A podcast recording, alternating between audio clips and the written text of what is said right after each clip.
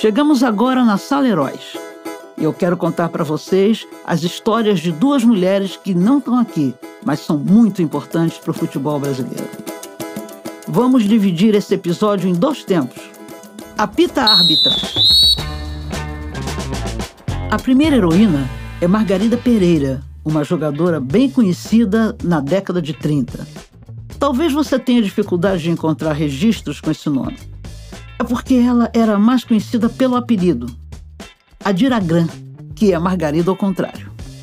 Ela começou a jogar nos festivais femininos que eram disputados nos subúrbios do Rio.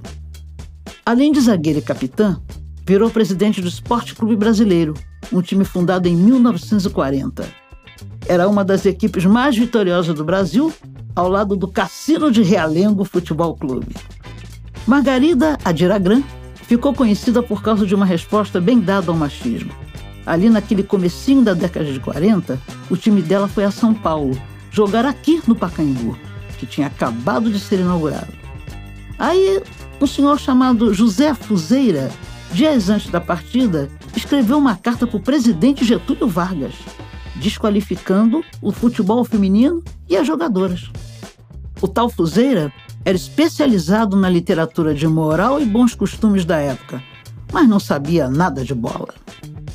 Na carta publicada nos jornais da época, ele chamava a modalidade de calamidade, disparate e núcleos destroçadores da saúde. A Diragram não deixou barato. Há homens cujas ocupações lhe dão tempo até para tratarem de assuntos femininos.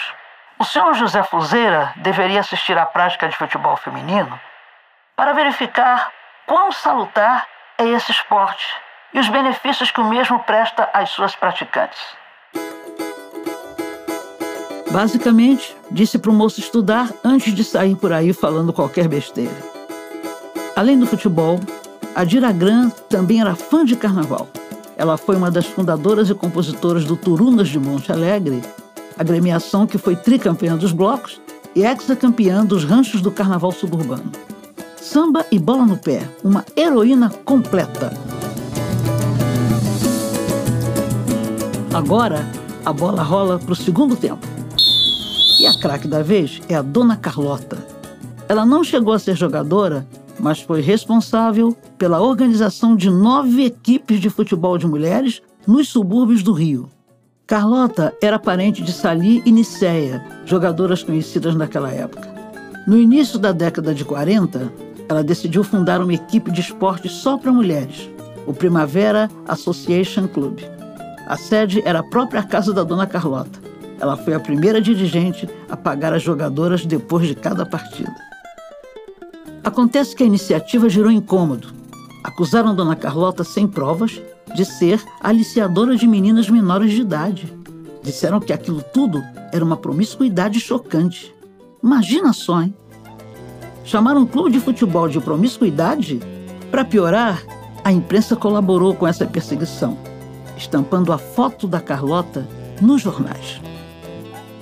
As jogadoras do Primavera nunca foram ouvidas pela polícia e a dona Carlota acabou presa.